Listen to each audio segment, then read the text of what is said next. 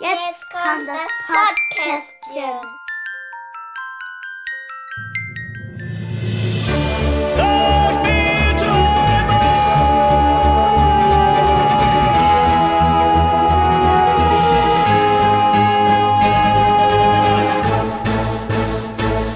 Hallo, da sind wir wieder zum dritten Podcastchen, in dem wir unsere Top 20 Spiele erwähnen und diesmal die Spiele von 20 bis äh, 11. Genau. Hi Ingo. Hallo Daniel. Ja, verlieren wir wieder nicht viele Worte und äh, ich glaube, letztes Mal hast du angefangen. Jetzt genau, jetzt fängst du mal an. Fang ich mit mal deiner an. Nummer 20. Meine Nummer 20. Äh, wir sprachen schon mal drüber, dass äh, wir, dass ich ein Aufbauspiel dabei hatte, was auch einen äh, harten Ernährungsaspekt hatte, Agricola nämlich. Ähm, es gibt aber auch Aufbauspiele, die haben nicht ganz so einen harten äh, Aspekt dran, die wirklich ein schönes Wohlfühlaufbauspiel sind. Ähm, und das ist vom gleichen Autoren tatsächlich auch äh, entstanden. Mhm. Kann Und ich gleich schon sagen, ist nicht auf, meiner, auf meinem, äh, Brav. meinem Raster. Ja, Ach so, das das, haben wir vielleicht noch gar nicht erwähnt. Ihr könnt ja äh, mitspielen, wenn ihr bis jetzt noch nicht Bingo oder Baniel gerufen habt. Ja. Dürft ihr eure die fünf Spiele aussuchen, die Ingo oder die ich habe, äh, haben, hat auf seiner Liste. Mhm. Ja. Und wer die zuerst abgestreichen kann, darf Bingo oder Baniel rufen. und sich freuen. und sich freuen und sich einen Keks essen. Und wäre zumindest äh, noch, noch früher als wir beiden, weil äh, wir haben in unserem 5x5-Raster, Daniel bedroht mich auf Reihe E. Und Reihe 5.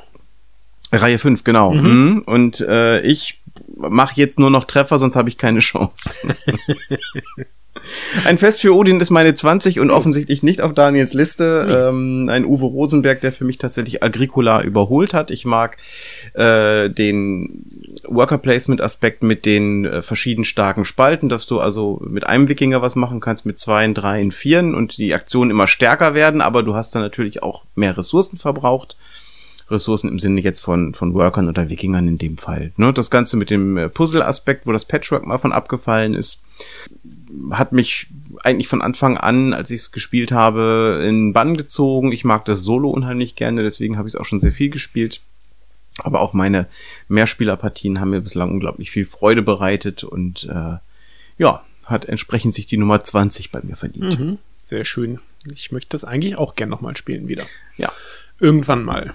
Ja, spielen wir es mal Wenn man mal. Zeit hat. Ich bring's mal, ich bring's mal, mal wieder mit. Ich habe da auch wieder Lust drauf. Ja, dann ist natürlich immer so, man könnte auch noch andere Sachen spielen. Was Neues zum Beispiel. Nämlich. Ja, zum Beispiel meine Nummer 20, Mhm. die müsstest du allerdings auch mitbringen, die habe ich nämlich nicht selbst. Ja, okay, denn Äh, ein Spiel für vier Spieler oder vielleicht auch für sechs Spieler, die man kampagnenmäßig aneinander reihen können, nur dass es keine Kampagne, Kampagne ist, Kompagne. Kompagne, hier? ein- eine Kompagne. Kompanie. Es ist keine Kampagne, sondern Hm. eher ein ähm, Grand Prix oder ein, nee, es nennt sich anders im Spiel. es ist D2. nee. Das Was? ist das berühmte D2 von äh, Asker Ach so. Harding Granerud. ja, ganz genau. Flamme Rouge.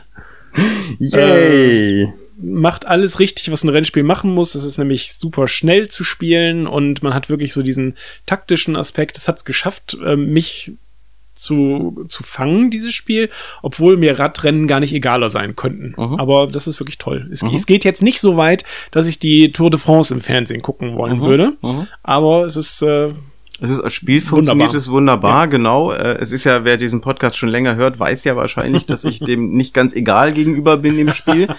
Noch ist es nicht aufgetaucht, vielleicht ist es die 41 gewesen. Daniel sagte Yeah, schon mal, right. es könnte die 1 sein. ähm, ich habe mir tatsächlich auch hier gedacht, ja, letztens hast du nämlich noch mal erwähnt, ich finde Flamme Rouge ja ganz gut, obwohl ich es nicht hab. Und äh, damit habe ich jetzt die größte Bedrohung auf der Diagonale A5 E1 für dich. Aber da fehlen mir Okay. noch zwei. Ja, es ist irgendwie, ähm, ja, ich brauche mir das nicht zu kaufen, weil ich weiß, das würde ich zu Hause nicht unbedingt spielen, äh, sondern eher nur im Spieltraum und Mhm. dann hast du es halt. Ne? Ja.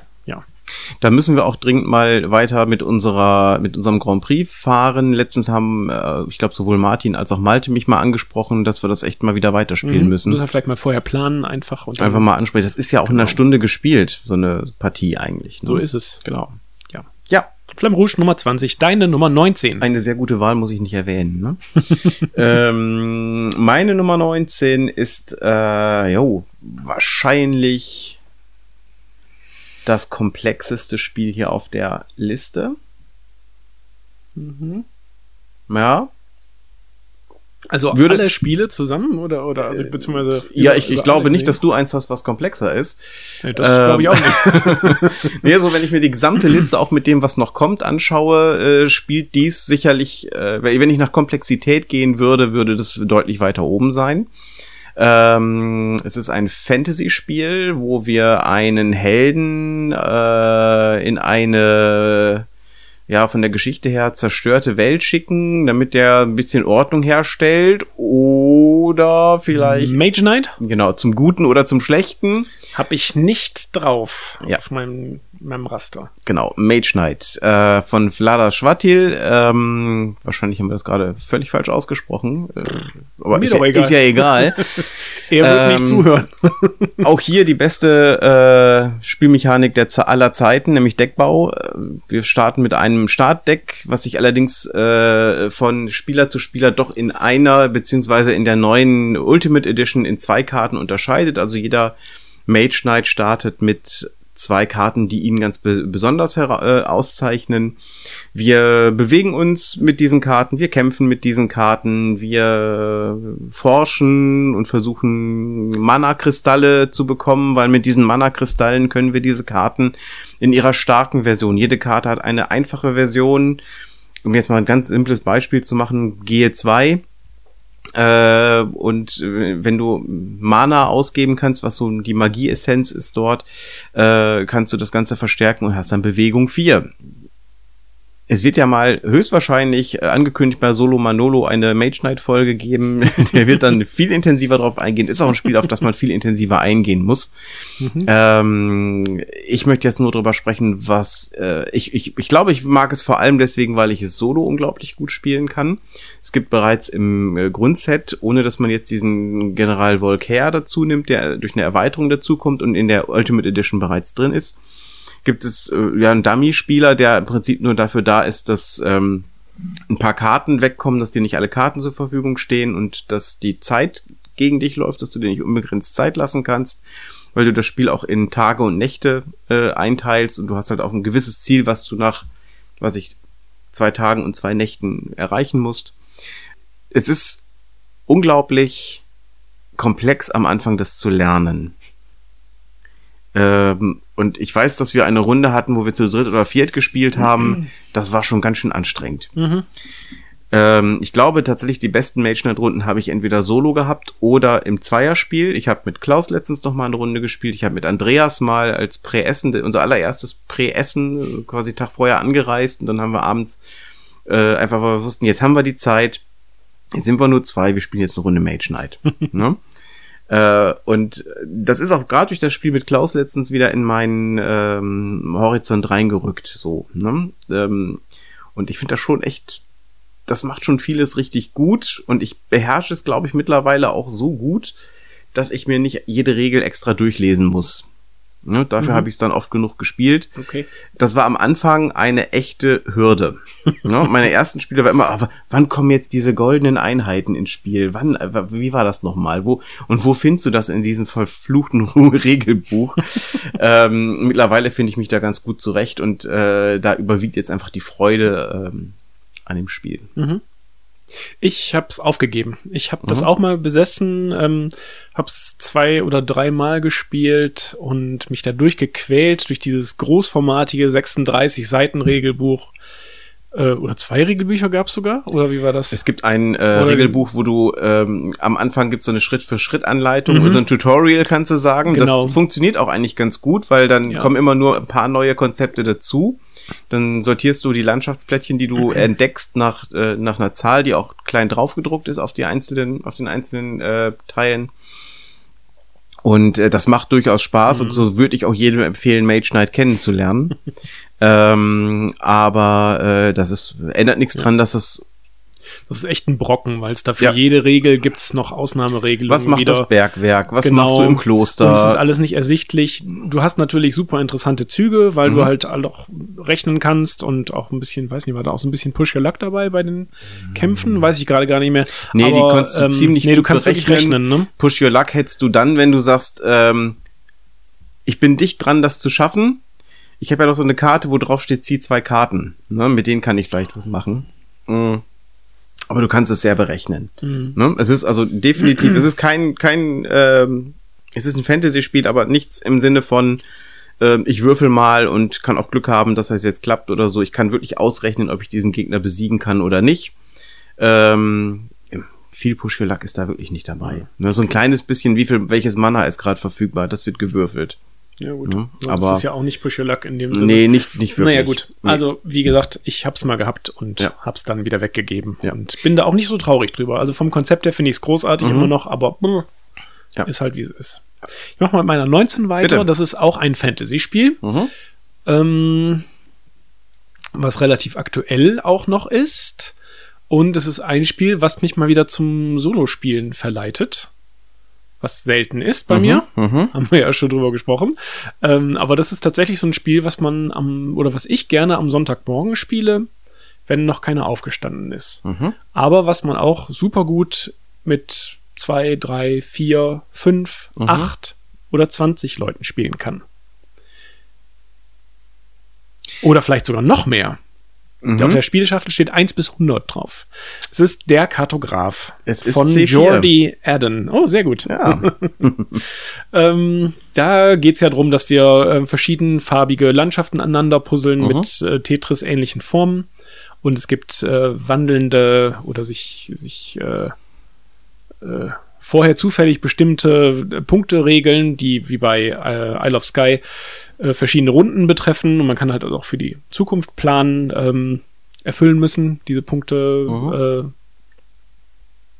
Äh, ja, und das ist aber auch sehr schnell erklärt. Es ist einfach ein sehr, sehr rundes Spiel, äh, was auch bis jetzt allen Leuten gefallen hat. Man kann es mit Buntstiften malen, dann ist es noch viel, viel, viel besser, als wenn man es nur mit einem Bleistift ausfüllt. Ist, Ich glaube, ich habe nur die erste Partie mit Bleistift gespielt und habe dann gedacht, okay, Buntstifte müssen her. Und seitdem nicht mehr ohne Buntstifte. Es passen drei Sätze Buntstifte in meine Schachtel rein. und naja, gut. Aber auf jeden Fall ist das echt richtig gutes Spiel und auch jedes Mal wieder toll und auch fordernd. Ähm, kein Roll and Ride, was man so nebenbei spielt, sondern, ich meine, gut, es ist auch kein Roll and Ride, sondern ein Flip and Ride oder Draw and Draw Spiel. Draw and Draw, ja. ja.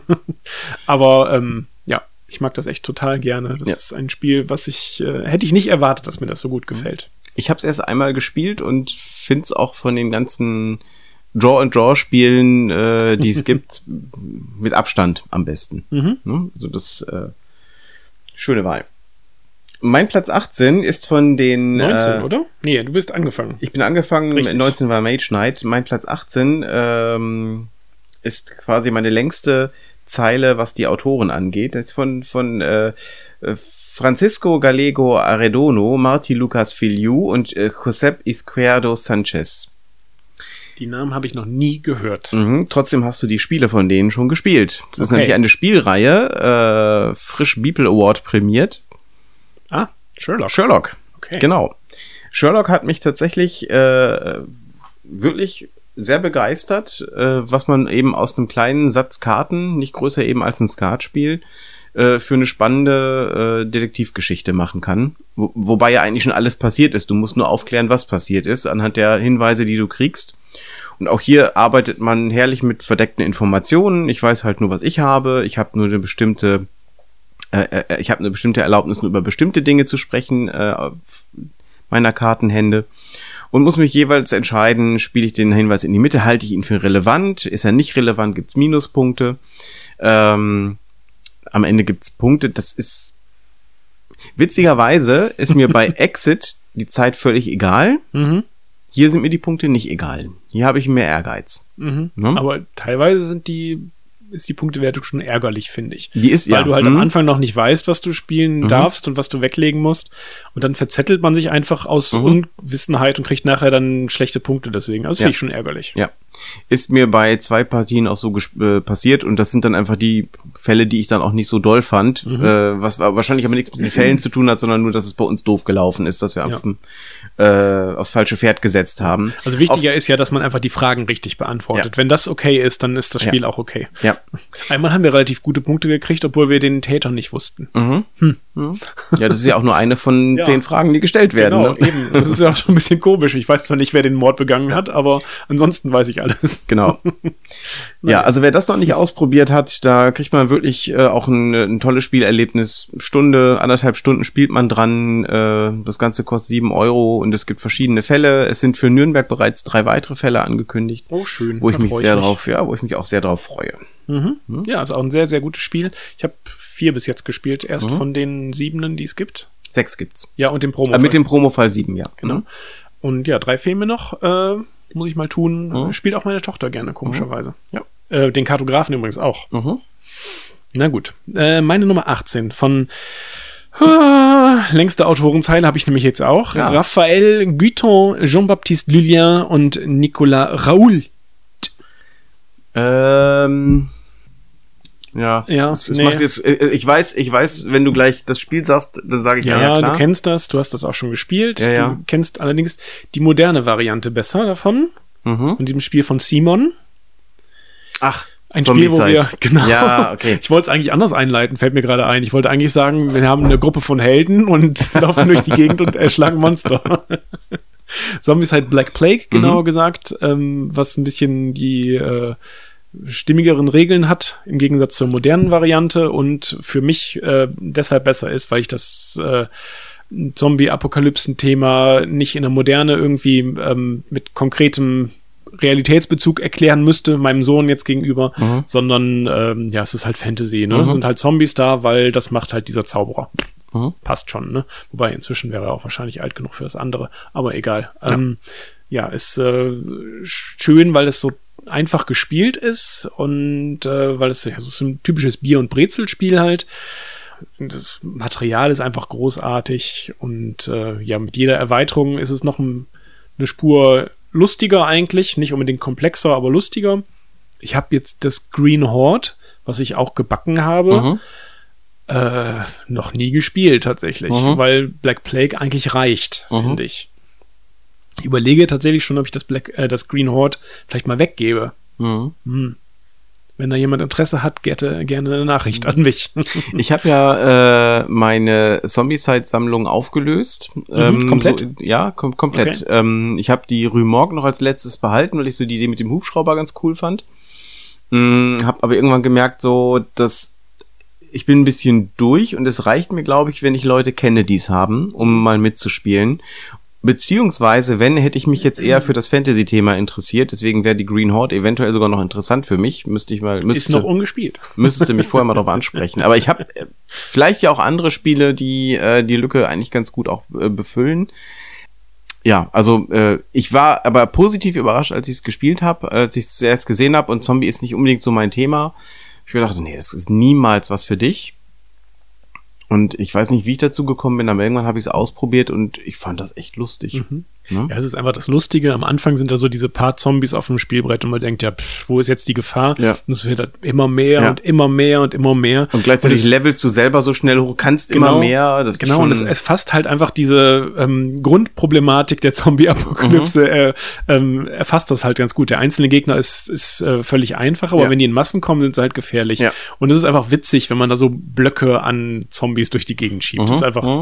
ein lustiges Spiel, was man nicht ernst nehmen sollte Nee. und was sich auch nicht selbst ernst nimmt. nee, und trotzdem hat man äh, taktische Überlegungen drin. Genau, ne? aber Also, eben nicht mhm. zu schwierige. Es ist ein sehr schönes Ja. Nebenbeispiel. Man kann sich dabei unterhalten, kann sehr viel Trash talken Ja. und sich darüber freuen, dass es bei mir auf der 18 ist. Mache ich weiter mit meiner 17. Äh, wird ja Zeit für ein Rennspiel, ne? Ja, wird vor allem Zeit, dass ich mal hier was ankreuze bei mir. Ja, du hast jetzt lange nichts angekreuzt, ne? Wollen wir mal gucken. Ich könnte mir vorstellen, dass du dieses Rennspiel auf deiner Liste hast. Äh, ein Rennspiel, bei dem wir nicht im Sattel sitzen. Eigentlich sitzen wir gar nicht. Wir stehen hinter einem Schlitten und lassen uns ziehen. Mhm. Hm? Mhm. Äh, Hab ich D1. D1, ja, genau. D1, wer kennt es nicht, von Fraser und Gordon Lamont.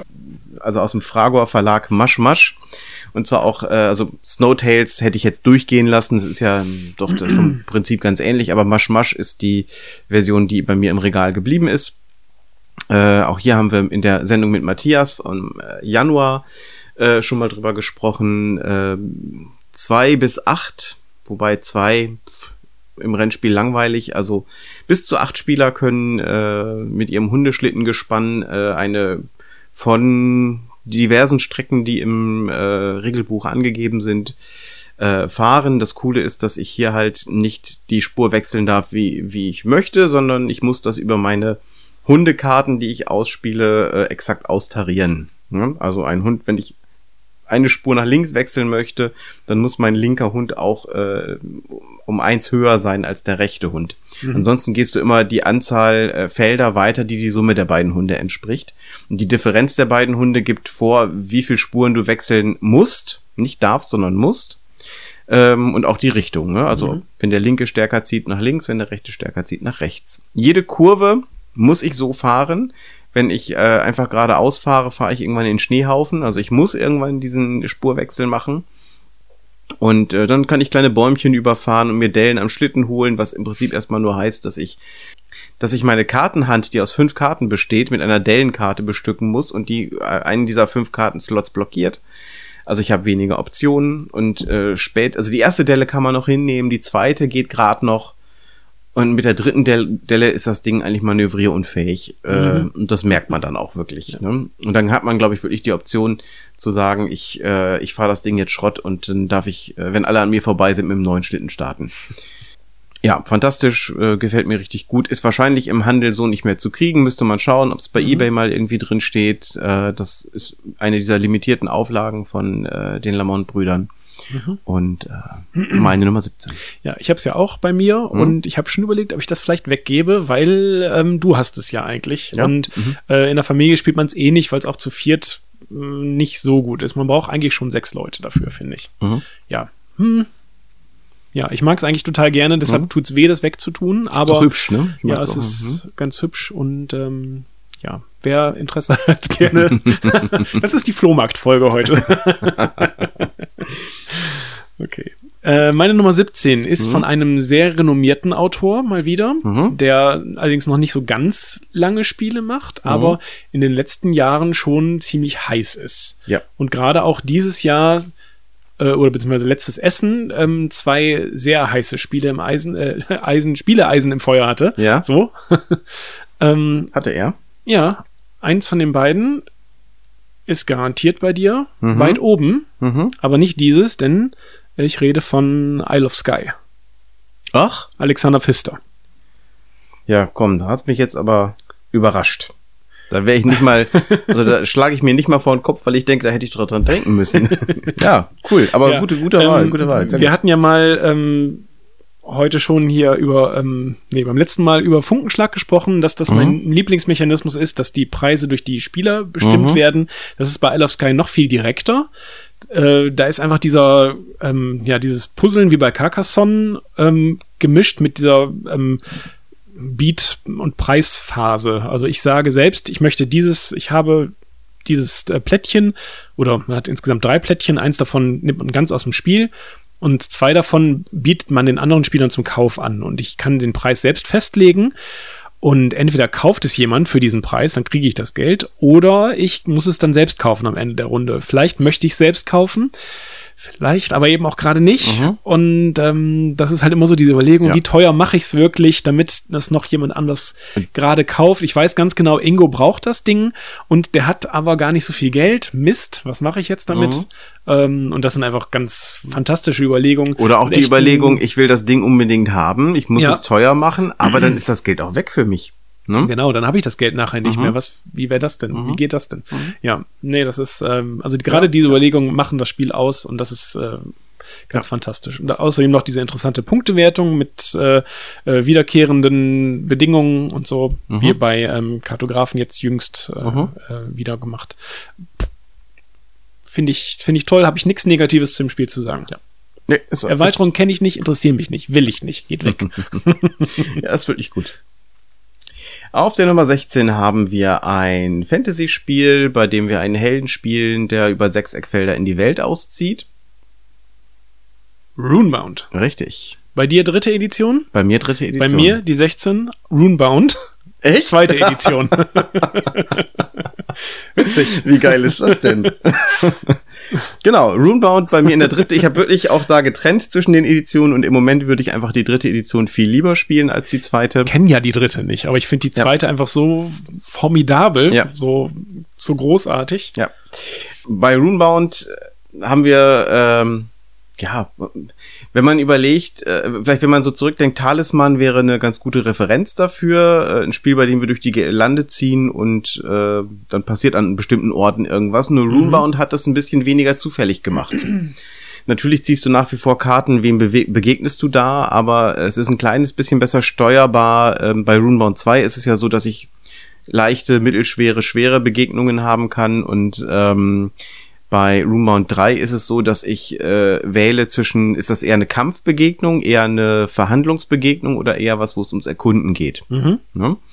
Ähm, also da ist eine Menge noch mal passiert von Edition 2 zu Edition 3. Ich finde die zweite auch super und die wäre wahrscheinlich in meiner Top 40 gelandet, wenn es die dritte nicht geben würde und ich die nicht hätte. Ähm, dazu gibt's ein, äh, eine sehr gute Leiste, die auch so ein bisschen das Ganze zeitlich begrenzt. Es gibt äh, bei Roombound drei verschiedene Szenarien, auch die du spielen kannst. Bei zwei war das in gewisser Weise auch schon so. Das Grundspiel war aber einfach nur der Drachenherrscher. Hast du bei drei als äh, bei Roombound 3 als eines der beiden oder waren da schon vier Szenarien drin? Das weiß ich gerade nicht, weil ich habe mir Mhm. die äh, sehr lohnenswerte Erweiterung ähm, Irgendwas mit Ketten. irgendwas mit Ketten. ähm, Flucht in Ketten. eiserne Bande, eiserne Bande? Ja, mag sein. Es ist jedenfalls die Erweiterung, mit der man äh, Rumor die Third Edition auch solo oder kooperativ spielen kann und ähm, das macht's super. Ich mag die Welt Terrinoth sehr, sehr gerne. Finde das ist sehr, ich fühle mich Ja. da wohl. Mich ne? stört die nicht, aber ja. Ja, ich fühle ich, ich fühl mich da irgendwie wohl. Ich bin so ein bisschen gewöhnt dran, was es da für, für Charaktertypen gibt. Man erkennt natürlich die Charaktere irgendwann auch wieder. Das heißt, bei Roombound Third Edition sind die Charaktere äh, Einhand zum Beispiel oder ähm, hier Silhouette, äh, Die rote Sonja. Skorpion, Red Scorpion, ja, die genau. ich eigentlich. Äh, ja, die finden wir natürlich da alle wieder. Insofern ist das alles sehr familiär. Also da hat Mhm. äh, FFG äh, quasi diese Nostalgie-Sache ganz gut hingekriegt. Mhm. Auch das äh, ist offensichtlich im Rausverkauf. Das äh, musste ich auf der letzten Messe sehen für so im, im äh, in, auf der Resterampe gab es das für Mhm. sehr wenig Geld. Ja, hat sich wohl nicht verkauft, ne? Schade eigentlich. Äh, schade, weil es ist wirklich ein gutes Spielprinzip und äh, also wer auch da die Empfehlung, wer gerne so Fantasy-Spiele mag, auch hier, es geht hier nicht um hochkomplexe Sachen, wo man viel durchrechnet, sondern das ist eher zusammensitzen, Spaß haben. Mhm. Und es dauert lange. Das ist das Problem, was Roomount bei der zweiten Edition auf jeden Fall auch hat. Ähm, ich finde so ein paar Sachen äh, richtig gut gelöst bei Runebound. Einerseits das Bewegen, das ist nicht wie bei Talisman, ich würfle und kann so viele Felder weiterziehen, sondern ich würfel spezielle Würfel, auf denen Gelände abgebildet ist und mit einem äh, Waldwürfel kann ich halt über einen Waldhex gehen und mit einem äh, Ebenen über eine Ebene und so weiter. Und Aha. Ebenen sind entsprechend häufiger als äh, Gebirge, wie auch immer. Und das ist immer so eine kleine Puzzleaufgabe, wie weit ich kann ich Aha. jetzt gehen und so weiter. Das ist schon ähm, interessant, die Bewegung. Es ist nicht Mhm. einfach nur gucken, was kann ich, sondern so, ah, wollen wir mal schauen, wie das geht. Mhm. Das ist natürlich auch gleichzeitig das Problem, wenn man es mit mehr Spielern spielt. Zu zweit ist es halt Mhm. gut, dann oder noch gut. Allein ist es auch sehr gut, finde ich. Ja. Ähm, und den Kampf finde ich sehr gut, weil der nämlich auch ganz einfach ist. Äh, der hat ja so diese drei Phasen Fernkampf, Nahkampf, Magie. In der der, Second, ja. Reihenfolge. Mhm. Ja, in der Second, genau. Und ähm, da musst du halt überlegen, wann benutze ich meine Ressourcen, um meinen Angriff zu verbessern? Benutze ich den überhaupt? Und welche Gegner sind gefährlich für mich? Das sind ganz, ganz einfache Entscheidungen, aber eben doch dieses i-Tüpfelchen mehr, Mhm. dieses kleine Zünglein an der Waage mehr Mhm. und deshalb Mhm. ist also als Talisman jetzt und das ist ähm, das macht Roombound aus für mich. Ich habe überlegt, ob ich das in meine Liste reinnehmen kann überhaupt in meine Mhm. Top 40, weil ich das schon ewig nicht mehr gespielt habe, also schon zwei Jahre nicht mehr bestimmt. Das ist ja, wie wir gesehen haben, eigentlich eher Qualifikationskriterium. ja, kann sein, aber bei Roombound habe ich wirklich überlegt, geht das, aber Mhm. das ist wirklich ein so richtig so gutes Abenteuerspiel, Mhm. musste einfach sein. ja. Bei uns beiden die 16. Bei uns beiden die 16, äh, die dritte Edition von Lukas Litzinger. Und die zweite, von Daryl Hardy und Martin Wallace. Mhm. Genau, dass da Martin Wallace mit drin war, lustig, hat mich ne? auch gewundert, ja. Da kann ich ja direkt mit der 15 weitermachen. Jetzt werden wir wieder ganz aktuell. Äh, ein Spiel, was, was wir letztens mal gespielt haben, das war deine erste Partie. Äh, und du, ich weiß, du hast es kurz danach nochmal gespielt. Und zwar rede ich von einem sehr asymmetrischen Spiel, Ah. was im Walde spielt. Root. Richtig. Hm. Ist bei mir wirklich. Das ist bei mir bei der einen Part, äh, Partie geblieben übrigens leider. Achso, du hast es nicht nochmal gespielt? Ah ja. Es Mhm. war geplant, aber Mhm. dann hat derjenige, mit dem ich spielen wollte oder sollte, äh, es verkauft. Ach, Und dann okay. war das halt nicht mehr. Ja, nee. ähm, ich habe tatsächlich auch so ein bisschen hin und her. Ich, ich glaube, das war bei mir schon mal höher in der äh, Rangliste, weil ich irgendwo diese, diese Asymmetrie, äh, jede dieser vier Fraktionen, die du bereits im Grundspiel drin hast, spielen sich völlig anders, kommen auf ganz andere Arten und Weisen an ihre Punkte. Die einen programmieren ihre Züge, die anderen spielen, sagen wir mal, ein klassisches Euro-Aufbauspiel. Äh, die anderen sind so die verdeckten äh, Guerillakämpfer und der äh, eine ist der Opportunist, der irgendwie versucht, sich mit den einen zu verbünden und die anderen gegen sich aufzubringen, damit er viel Punkte dafür kriegt, wenn er die besiegt. Das hat den Nachteil, dass es unglaublich schwer ist, das beizubringen. Mhm. Und ähm, ich merke das in den Runden immer wieder, dass ich am Anfang denke, so, oh, ist das mühsam. Mhm. Mhm. Ja. Ähm, vor allem, weil es, es ist logisch. Ich, ich habe es jetzt ein paar Mal gespielt. Ich habe längst nicht alle Regeln drauf, aber ich weiß so ungefähr, was passiert. Aber jeder, der neu anfängt, verständlicherweise hat weder von seinem Volk eine Ahnung, was er spielt, oder von seiner Fraktion.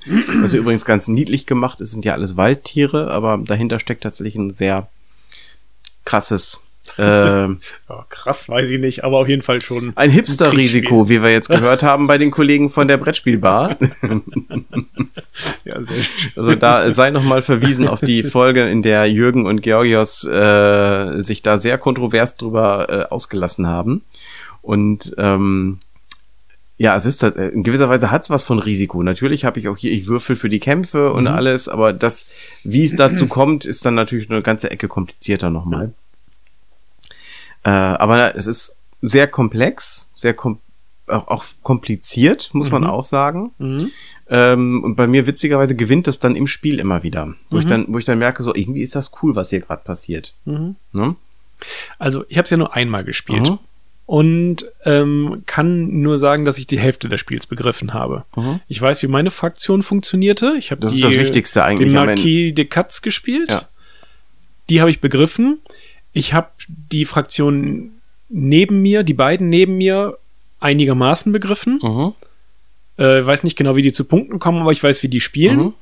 Und bei dem, der gegenüber von mir saß, also zwei entfernt, habe ich überhaupt gar keinen Schimmer gehabt, was Ja. der gemacht hat. Und habe ich hab mir auch während des Spiels gedacht, wurscht, ich spiele mal einfach mal. Ne? Ist auch so. Ähm, Mhm. Ich glaube, um das wirklich spielen zu können, muss man erstmal vier Partien gespielt haben, mit jeder Fraktion einmal. Mhm.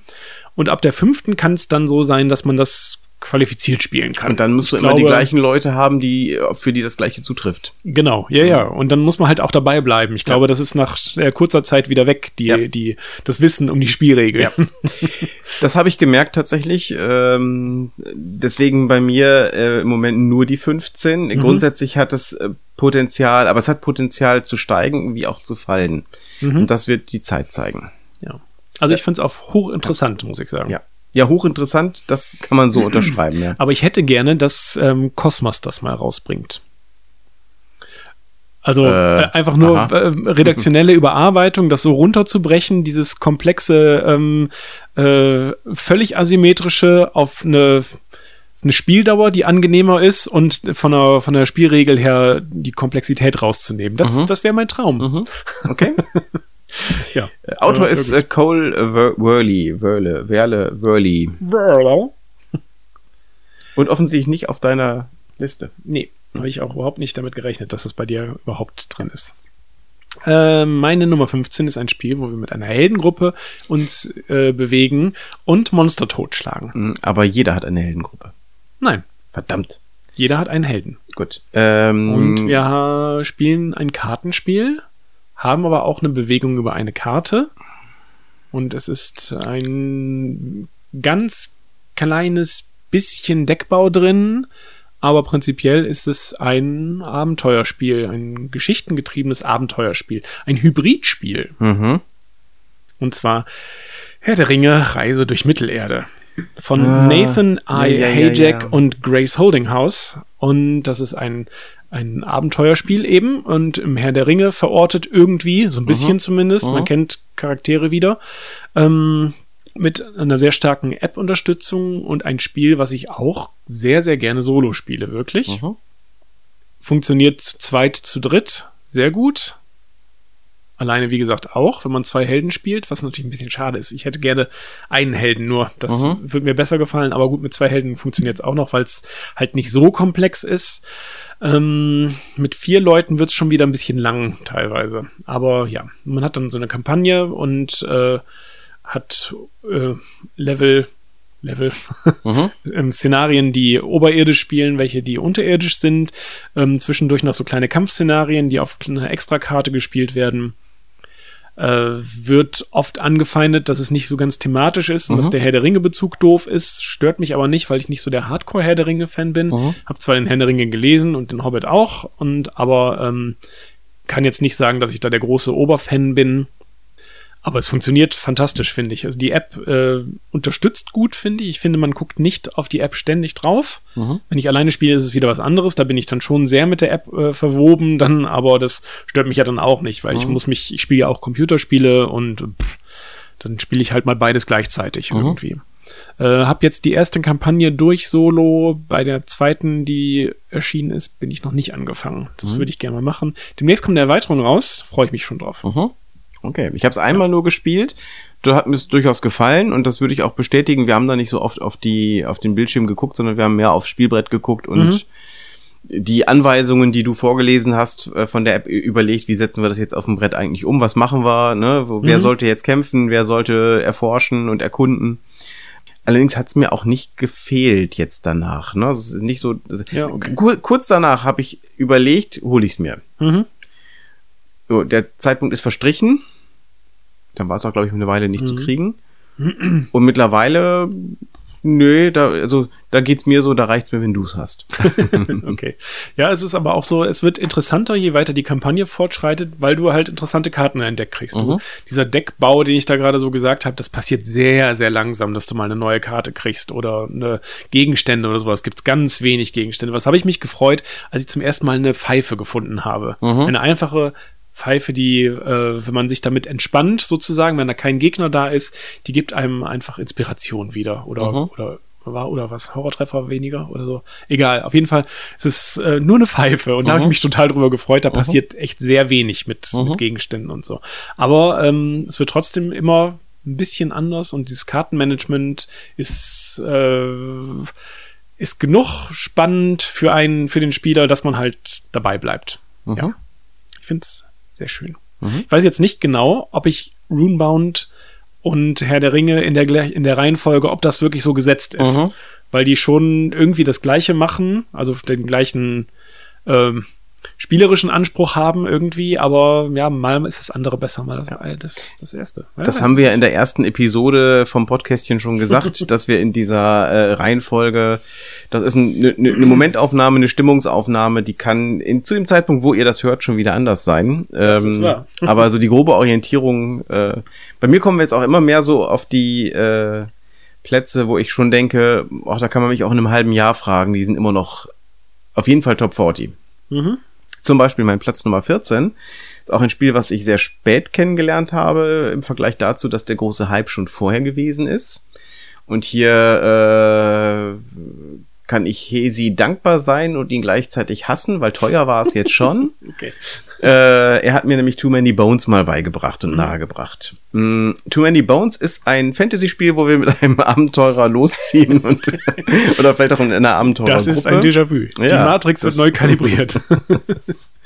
Ähm, das, äh, auch, auch hier haben wir eigentlich nicht wirklich eine Karte, auf der wir uns bewegen, sondern es gibt nur taktische Kampfkarten, auf denen die äh, Kämpfe stattfinden. Unsere Helden sind sogenannte Gearlocks. Die sehen aus wie so eine Mischung aus Elf, Goblin und Gnom, so. mit so ein bisschen Steampunk noch dabei. Ja, mit so ein bisschen Steampunk, sehr bastlerisch veranlagt. Ähm, und die ziehen halt eben aus, um die äh, Tyrannen zu besiegen. Und du hast halt im Grundspiel bereits einige Tyrannen drin. Es gibt dann durch die Undertow-Erweiterungen noch äh, weitere Tyrannen. Das eigentliche ähm, Kernelement ist aber, dass du diese Gearlocks sich alle so unterschiedlich spielen, dass du auch hier wieder eigentlich jeden Gearlock einzeln lernen musst. ne?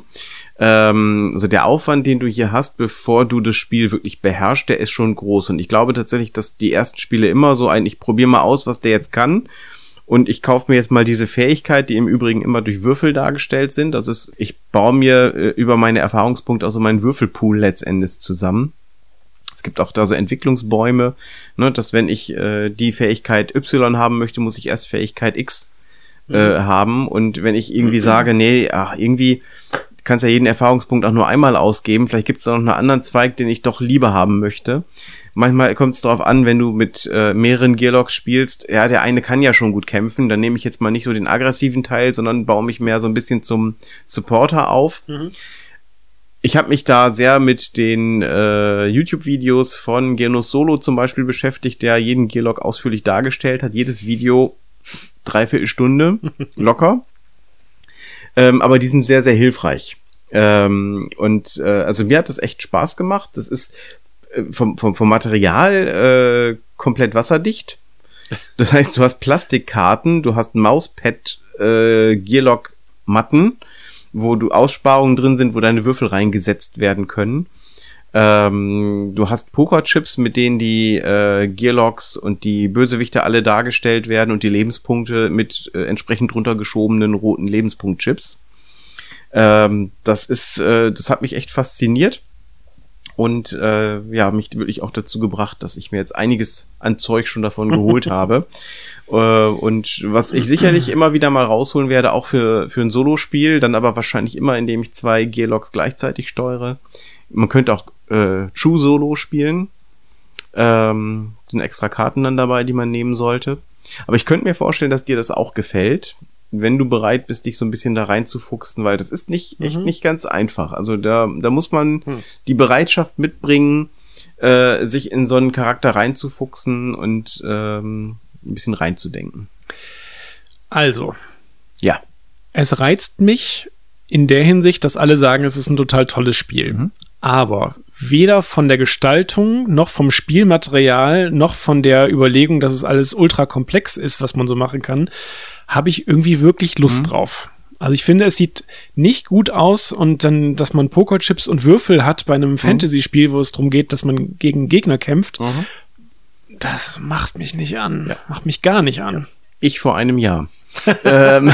Okay, vielleicht zeigst du es mir einfach mal genau. und dann entscheide ich dann genau. nochmal. Tatsächlich hat bei mir, äh, es, es, war auch eher dieses Mensch, alle, alle berichten davon und ähm, auch, auch Leute, wo ich dann, äh, wenn man Leuten folgt über Foren oder so weiter, wo du einfach weißt, der hat einen ganz ähnlichen Geschmack wie ich. Und irgendwann kommst du dann so auf die Idee, jetzt müsstest du das echt mal ausprobieren. Und dann haben äh, Hesi und ich uns einfach mal zusammengesetzt und eben, ja, das war auch wirklich sehr gut da muss ich also tatsächlich eher Danke sagen, dass er mich wirklich durchgeleitet hat und einfach mal nur gezeigt hat, wie läuft so eine Runde ab. Mir war schon klar, dass ich es noch nicht beherrschen kann. Aber dann habe ich gesehen, dass da wirklich was drinsteckt. Sogar du auch eine kleine Geschichte erlebst und die ganze Gestaltung, die ohne dass du drin bist im Spiel, mich auch nicht unbedingt angesprochen hat, mhm. hat Sinn gemacht.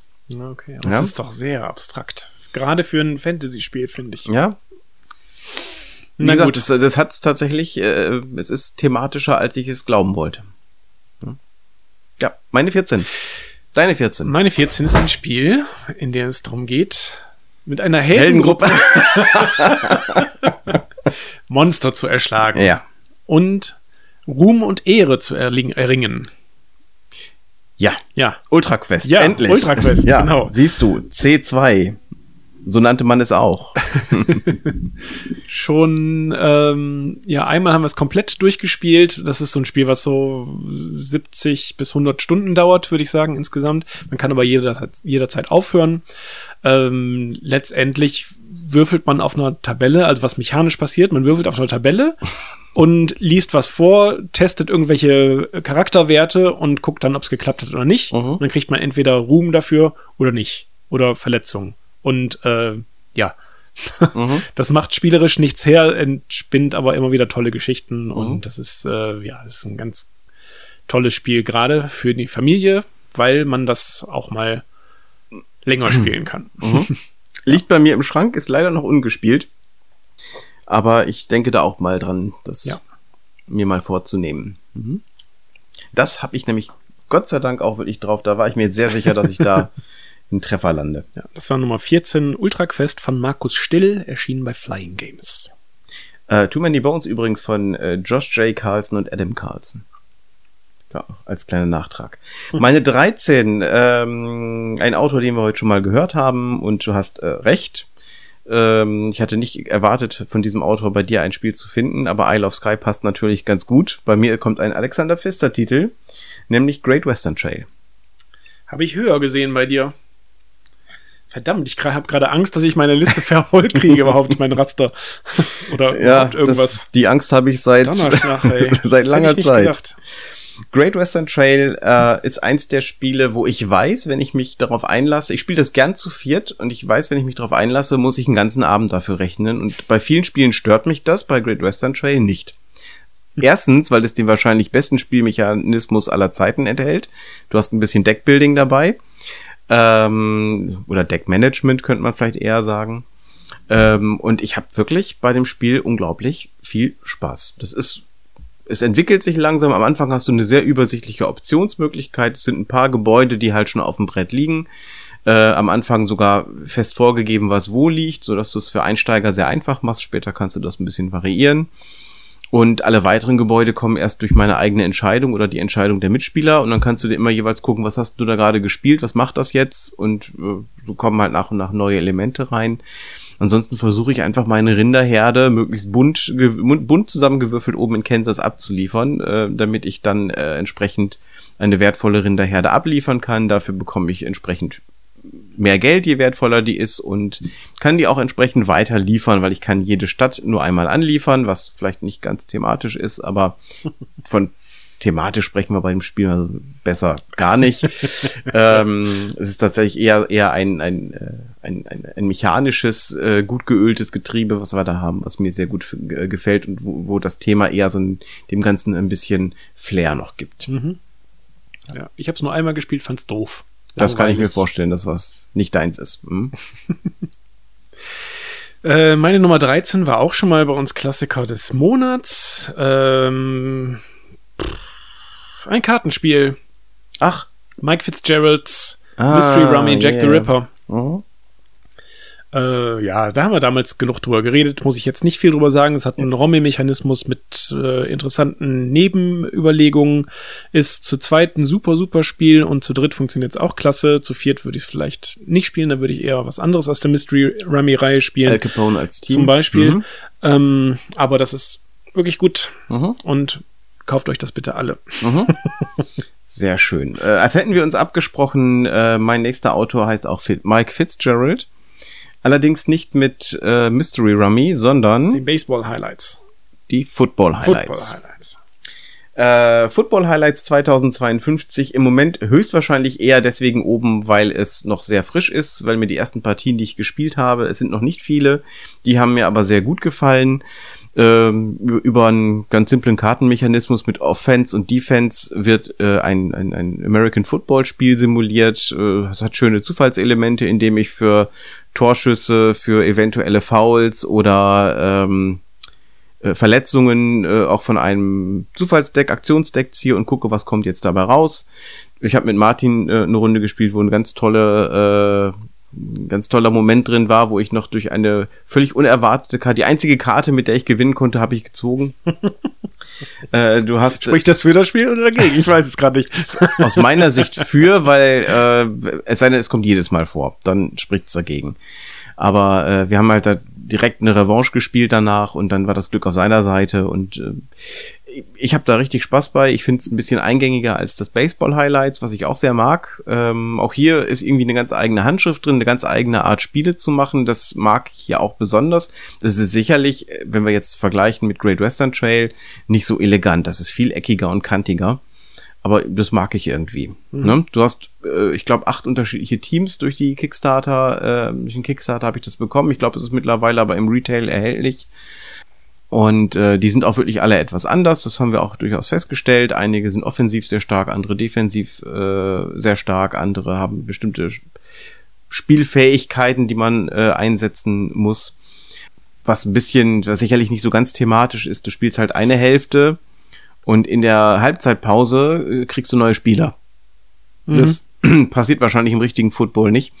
Äh, Keine Ahnung, ich weiß nicht, wie das ist beim Football. ich weiß nicht, wie, der, wie, der, wie das Geld da fließt, aber ähm, wir haben ja vorhin schon mal Blitzbowl gehabt. Jetzt könnte man denken, ich bin total der American Football Fan. Nee, es ist tatsächlich so, ich mag gern Sportspiele und äh, es, es gibt einfach gute Umsetzungen von American Football. Hm. Ne? Und das von Mike Fitzgerald äh, würde ich jetzt hier an der Stelle auch nennen und äh, weil es mich zuletzt so positiv äh, gestimmt hat, hier Mhm. die 12. Okay, meine Nummer 12 ist ein schon ein bisschen älteres Spiel.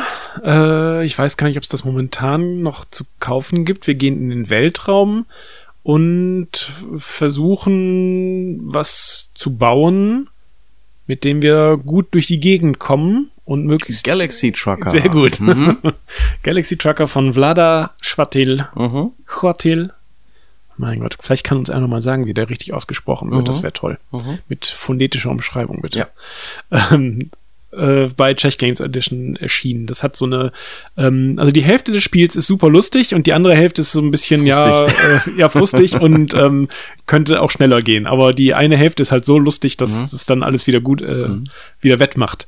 Ähm, da ist so eine Echtzeitphase, in der wir äh, unser Raumschiff aufbauen und wir decken Plättchen aus der Mitte auf und gucken, brauche ich das? Nee, brauche ich nicht. Zack, nächstes nehmen und dann baut man irgendwie sein Raumschiff zusammen. Idealerweise richtig, weil alles, was nicht richtig gebaut ist, fällt nachher ab. Ähm, ja, und dann, wenn alle dann zu Ende gebaut haben, dann geht's dann ins Weltall und dann äh, haben wir Zufallsbegegnungen und da kann es dann halt mal passieren, dass irgendwie ein Flügel des Raumschiffs abgeht und dann muss man sich entscheiden, mit welchem Teil meines Raumschiffs fliege ich denn jetzt weiter. ja, ähm, super chaotisch dann in der zweiten Phase. In der ersten Phase ähm, kontrolliertes Chaos durch ähm, Geschwindigkeit und Mhm. in der zweiten dann, oh Gott, ich kann nichts beeinflussen, oh Gott, bei mir geht alles Mhm. kaputt, wie lustig. Und wenn man über sowas lachen kann, dass man das alles zur Hölle geht, Ja. dann ist es echt ein lustiges Spiel. Ja. Und äh, auch eins, was ich viel zu wenig spiele, bla bla bla, Bla, wie bla, immer. Bla, genau.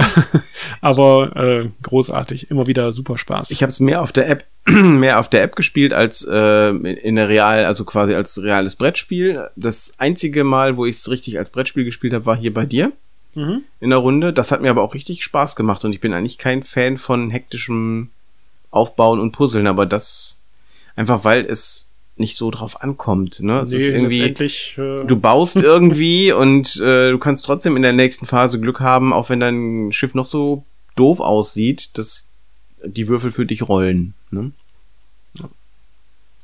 ja, dann Cool, kommt deine Elf. hat nur einen Nachteil, äh, steht nicht auf meiner Liste. Meine Elf ist ähm, eine Schlachtensimulationsspiel, aber Simulation wäre zu weit. Das ist ein taktisches Spiel, bei dem wir Armeen gegeneinander auflaufen lassen und ähm, hat eine zweite Edition gehabt, die doch einiges verändert hat. Und bei mir ist es wichtig, ob ich die erste oder die zweite an der Stelle hingesetzt habe. Mhm. Richard Borg, R- Richard Borg ist richtig. Battlelore. Und zwar die erste Edition. Ich habe tatsächlich beide Mhm. Ich Editionen. gebe mir den Punkt, ich habe nur Battlelore aufgeschrieben und nicht zweite dahinter, von daher gebe ich mir na gut, das kommt drauf an, ob du damit eine Reihe voll kriegst oder nicht. Punkt. Nein. Na gut, dann, dann darfst du den geben. Und ich glaube auch, die wird nicht voll werden. Mhm. Ja, Battlelore First Edition mittlerweile nicht mehr zu kriegen, war damals ein Spiel, wo wir für, ich glaube, 60 Euro von, bei Days of Wonder ist es erschienen, richtig viel fürs Geld gekriegt haben. Also zwei komplette Armeen mit einem Szenariobuch, was äh, wirklich auch tutorialmäßig aufbaut ähm, und immer äh, irgendwann so sagt so jetzt jetzt hast du die Grundregeln, jetzt spiel mal das erste Szenario, ne? Und jetzt kommen so ein paar äh, die mittelalterlichen Taktiken dazu, jetzt spielst du das zweite Szenario damit. Und äh, wir haben damals äh, Turniere gespielt. Das war für mich so ein bisschen die erste Zeit der äh, Spielträumer auch. Und wir haben Turniere untereinander gespielt. Wir haben da wirklich viele Szenarien ausprobiert. Und du hast so richtig schön dieses ähm, diese Armeehaufen, die sich gegenüberstehen. Und du versuchst einfach da eine Lücke reinzukriegen, weil dann die Moral schlechter wird und du die Leute damit einfach viel besser besiegen kannst dann. Ganz toll. Ich mag auch die zweite Edition. Habe aber festgestellt, dass ich, wenn ich die Wahl hätte und beide wären aufgebaut, wäre ganz klar für mich Battle of First Mhm. Edition, hätte ich voll Bock, das mal wieder zu spielen. Erste habe ich nie gespielt, zweite habe ich ein, zwei Mal gespielt, auch als App schon Mhm. ein paar Mal gespielt. Äh, ja, ist gut. Hm, genau. Auch die zweite Edition, die- auch mittlerweile, glaube ich, nicht mehr aufgelegt wird. Äh, nee, die kriegt man sogar ganz günstig teilweise, Ja. wenn man sie noch kriegt. Genau, äh, die hat durchaus ihren Reiz. Da ist allein das Aufstellen der Armeen nicht vorgegeben, sondern das bestimmt man selber ein bisschen mit. Da haben die sich schon eine Menge einfallen lassen. Trotzdem ist für mich das, äh, sagen wir mal, sehr klassische, äh, aus dem Command and Color System entnommene der Battlelore First Edition eigentlich das, was in meinem Herzen äh, und, und auch auf meinem Platz 11 äh, verwachsen ist. Dann komme ich zu meiner Elf. Da sind wir auch wieder im Weltraum unterwegs. Mhm. Dieses Mal aber mit fertig gebauten Raumschiffen. Ja, natürlich. Und äh, sogar fertig bemalten Raumschiffen. Richtig, Und das, das ist, ist- natürlich Star Wars X-Wing. Genau, oder auch, Game. oder auch B2. B2. Ja. Äh, das ist auch wieder, ich glaube, das ist sogar das letzte der Kategorie, die jetzt noch kommt, von denen ich wenig gespielt habe. Mhm. Oder in, in letzter Zeit wenig gespielt habe. Ähm, ja, das ist halt auch ein Zwei-Personen-Spiel. Das ist immer ein Problem bei uns im Spieltraum einfach, ne? Zwei Ja. Spieler-Sachen. Ja, du würdest halt, du würdest Tisch, einen ne? riesen Tisch belegen. Äh, du brauchst schon Platz dafür. Wir haben es ja mal auch da gespielt. Genau, aber du brauchst halt 90 mal 90 Platz Ja. und das ist schon ein größerer Tisch. Ja, ich habe mir damals den Tisch, an dem wir jetzt gerade sitzen, Mhm. extra dafür angeschafft, um das da vernünftig draufkriegen zu können. Der ist Mhm. nämlich genau Meter mal Meter groß und äh, ja, 90 äh, passt da halt super dran und auch Ja. die Karten dazu. Ja. Ist ein äh, sehr schönes taktisches Spiel, dass du wirklich auch gut geschickt fliegen kannst oder musst, um, um da gut zu sein. Ähm, Würfeln ist natürlich auch dabei, aber die Positionierung und das richtige, korrekte Fliegen ist, Ist halt viel das, wichtiger, das ja. Wichtigste Mhm. dabei. Und ja, wer besser abschätzen kann und besser die räumliche Vorstellung hatte, gewinnt halt das Spiel letztendlich. Nicht Mhm. und der, der besser trotzdem, würfelt. und trotzdem hast du durch das Würfelelement äh, immer auch noch für denjenigen, der vielleicht gerade äh, sich ein bisschen verflogen hat, eine gewisse Chance. Also wir Ja. haben da wirklich auch schon Szenen gehabt, wo wir aufeinander zugeflogen sind und äh, der eine jubelt, der andere nicht. Ne? Ja gut, das ist dann war halt schon, ne? Das war schon wirklich gut. Da haben wir eine Zeit lang viel gespielt. ja, ähm, und in ich hab letzter Zeit echt wenig und ich hätte echt mal wieder Lust drauf, aber ja, es gibt halt so viele andere Genau. Sachen, Ja, und ja. das dann so ist, ne? Und wir reden Ja. von der ersten Edition, ne? Ja, die zweite habe ich nie angefasst. Ich auch und nicht. ja, das ist die erste. Okay. Gut. Ja, das waren unsere Plätze 20 bis 11. Mhm. Nächstes Mal in einem Monat kommen wir dann endlich auf die große Showtreppe. Und spannend. Wie viele Dungeon Crawler werden diesmal dabei sein? ja, ein Trend ist eindeutig zu erkennen. Und werde ich eine Bingo-Reihe fertig kriegen? ja, Eine Bingo- und ich hab- Daniel-Reihe. Ich habe Hm. ein wenig aufgeholt. Also äh, mittlerweile sehe ich hier doch schon etwas mehr umkreist. Ja, wenn ich mir so angucke, was da an Spielen noch fehlt, bei, Mhm. also die, die noch anzukreuzen wären, Mhm. habe ich ein bisschen Sorge, dass das noch klappen könnte. ja, ich habe noch ein paar, wo ich eigentlich ganz optimistisch bin, dass das noch klappen kann. Aber schauen wir mal. Das alles seht ihr Hört ihr im letzten, ihr- nächsten Monat. und bis dahin könnt ihr fleißig Weiterspielen.